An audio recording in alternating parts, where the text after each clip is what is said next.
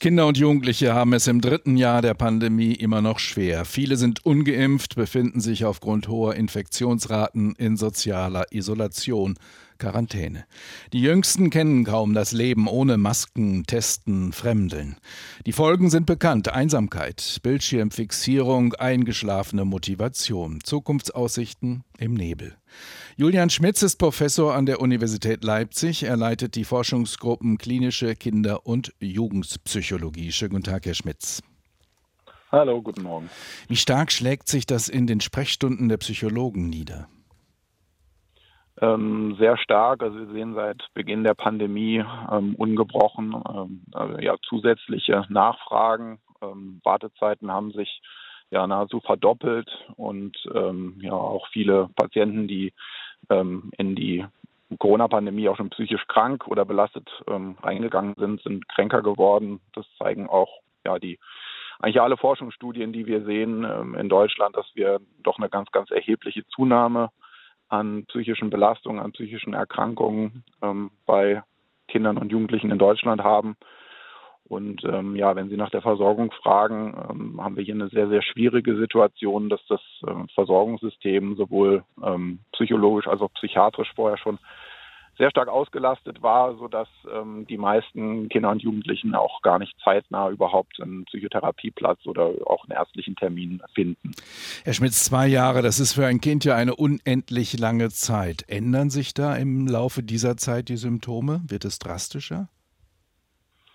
Also das, was wir sehen, ähm, ist, äh, dass schon auch je länger die Pandemie äh, dauert, desto ähm, stärker nehmen auch die nimmt insgesamt die Belastung bei den Kindern und Jugendlichen zu. Das zeigt sich auch in den repräsentativen Studien, dass wir eigentlich einen äh, zunehmenden äh, ja, Zuwachs haben, auch an, an Symptomen, ähm, was da auch ganz äh, ja einen äh, erschrecken muss, dass man auch sieht, dass alleine das Öffnen von Schulen nicht äh, das Ganze beenden kann, sondern dass dann auch bei vielen Kindern und Jugendlichen, die ähm, psychisch belastet sind und auch mit Bildungslücken dann natürlich jetzt, äh, die entstanden sind, äh, offene Schulen oft auch noch jetzt zusätzlich bei Kindern und Jugendlichen Stress und schulischen Druck erzeugt haben. Ähm, das wird jetzt auch immer mehr deutlich. Also Probleme sind da ja schon fast normal, muss man nach zwei Jahren sagen. Aber was sind Alarmzeichen? Wann sollten Eltern reagieren?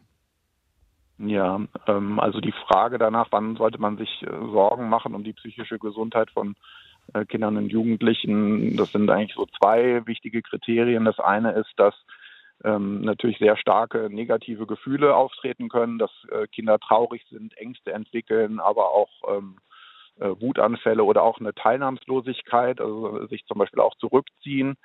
Also auf der einen Seite starke negative Gefühle, die über einen längeren Zeitraum von mehreren Wochen äh, anhalten. Und auf der anderen Seite, dass äh, Kinder und Jugendliche nicht mehr an den normalen Aktivitäten, die sie vorher gerne gemacht haben, äh, teilnehmen oder sich auch Verhalten verändert. Ähm, das kann auch Medienkonsum sein, der stark ansteigt oder auch, dass Kinder das Interesse verlieren ähm, in der Freizeit mit anderen sich zu treffen oder an den Sachen teilzunehmen, wie zum Beispiel äh, Freizeitaktivitäten, die sie vorher gerne gemacht haben. Äh, dann ist es auf jeden Fall zu raten, ähm, sich zumindest beim äh, Kinderarzt vorzustellen oder auch eine psychotherapeutische Abklärung in Anspruch zu nehmen. Und was macht ein Psychologe dann mit diesen Kindern und Jugendlichen? Vielleicht können wir als Eltern ja was davon lernen. Ähm, es geht natürlich da erstmal darum, auch ein offenes Ohr für die Kinder und Jugendliche zu haben und äh, zu hören, äh, wie geht es ihnen, was belastet sie, was sind ähm, Sorgen. Ähm, das ist sicher was, was unglaublich wichtig ist, auch ähm, für Eltern ähm, ein offenes Ohr und immer wieder Gelegenheiten äh, zu auch bieten, ähm, dass Kinder sich und Jugendliche sich mitteilen können und dann vielleicht auch gemeinsam nach Lösungen zu suchen. Ähm, das vielen Kindern und Jugendlichen schon geholfen. Ähm, in der Psychotherapie bedeutet dann natürlich auch, dass wir schauen, hat das Leiden, was die Kinder und die Jugendlichen äh, schildern, hat das Krankheitswert, liegt eine psychische Erkrankung vor und ähm, wenn das der Fall sein sollte, dass man dann auch eine ähm, Psychotherapie und eine Behandlung einleitet, um diese äh, psychische Erkrankung ja, dann bestenfalls wieder loszuwerden. Herzlichen Dank. Julian Schmitz war das von der Universität Leipzig, wo er die Forschungsgruppe Klinische Kinder- und Jugendpsychologie leitet. Inforadio vom Rundfunk Berlin-Brandenburg.